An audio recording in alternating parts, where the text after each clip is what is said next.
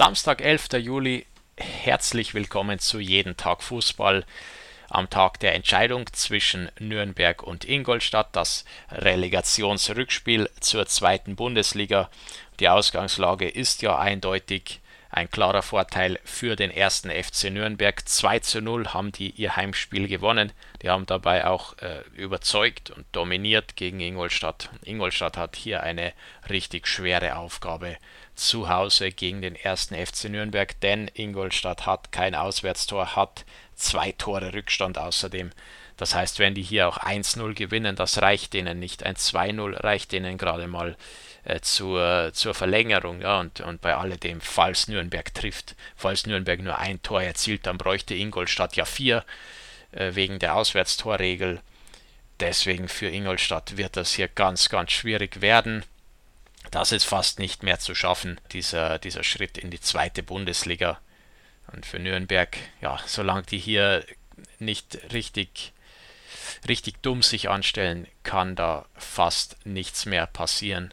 Und dann reicht eventuell auch ein dreckiges Unentschieden oder eine knappe Niederlage. Da, das wird denen recht sein. Aber ich glaube trotzdem, dass hier Nürnberg heute nach vorne spielen wird, dass sie schauen, dass sie dieses Auswärtstor erzielen und dann ist die Sache wohl erledigt. Wenn Nürnberg einmal trifft, sollte es das gewesen sein.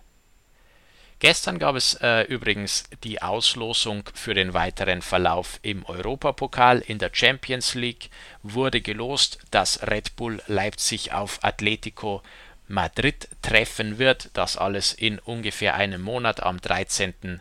August.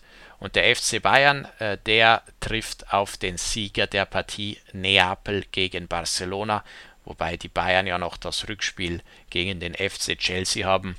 Die Bayern gehen aber mit einem 3 zu 0 Hinspielerfolg in dieses äh, Rückspiel und deswegen sollte da damit gerechnet werden, dass Bayern auf Neapel oder Barcelona treffen wird.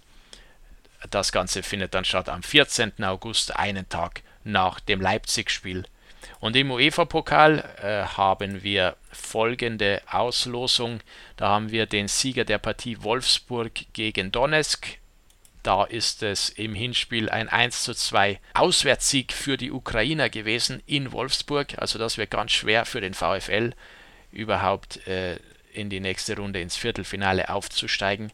1 zu 2. Falls die Wölfe das noch umbiegen, treffen sie auf den Sieger der Paarung Frankfurt und FC Basel, wobei man sagen muss, ja, der FC Basel hat auswärts in Frankfurt 3 zu 0 gewonnen, sodass das äh, wohl entweder Wolfsburg gegen Basel oder Donetsk gegen Basel sein wird.